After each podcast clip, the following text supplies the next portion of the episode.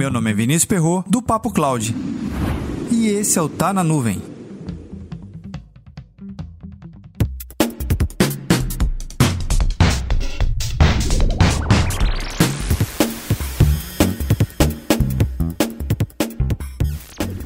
Imagine você utilizar a tecnologia do Minecraft junto com a inteligência artificial.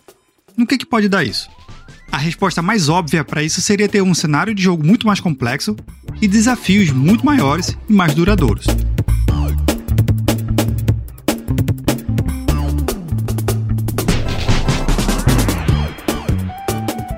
Mas veja, a partir do momento que a gente faz uma combinação entre inteligência artificial e o jogo do Minecraft, que como princípio base, ele tem como construção de literalmente qualquer coisa dentro daquele universo. Mas veja, se você nunca teve a oportunidade de jogar o Minecraft, em tese é o seguinte: você tem um mapa em branco, uma tela em branco, e lá você pode construir literalmente qualquer coisa. E quando estou me referindo à construção de qualquer coisa, é literalmente isso. Imagine você poder construir uma casa, até aqui tudo bem. Duas casas, uma pequena cidade, mas de repente um império inteiro. Tem um vídeo super legal mostrando o porto de Game of Thrones. Vale muito a pena você conferir.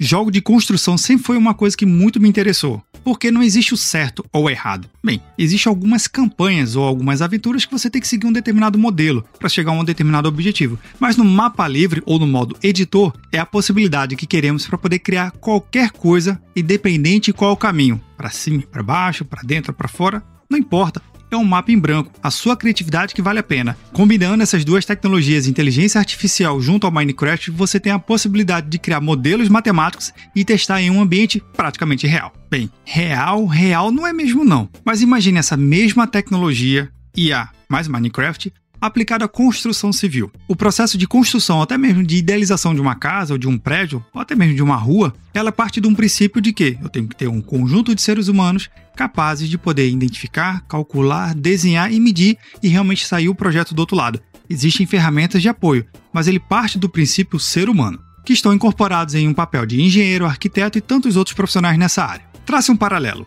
esses mesmos profissionais com essas habilidades sendo desenvolvidas pela inteligência artificial, com ela tendo muito mais capacidade de identificar fluxo de pessoas, cálculo de sustentação de estrutura do prédio e tantas outras habilidades que são requeridas de um profissional de engenharia. Mas não é transformar a inteligência artificial em uma grande calculadora que calcula mais rápido do que a gente. Não é isso. É jogar o volume de dados que nós queremos, nossos requisitos, quantas pessoas vão morar, qual tipo de tráfego vai ter naquele prédio e tantas outras características funcionais para dentro do sistema e ele dizer qual é a melhor estrutura para a gente. Já pensou nisso?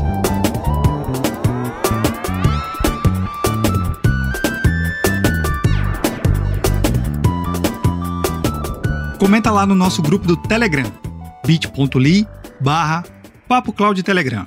Quem sabe em alguns anos a nossa cidade pareça mais uma floresta, um organismo vivo porém tudo individualizado, cada um personalizado com a sua necessidade. Para mais conteúdos como esse, acesse papo.cloud.com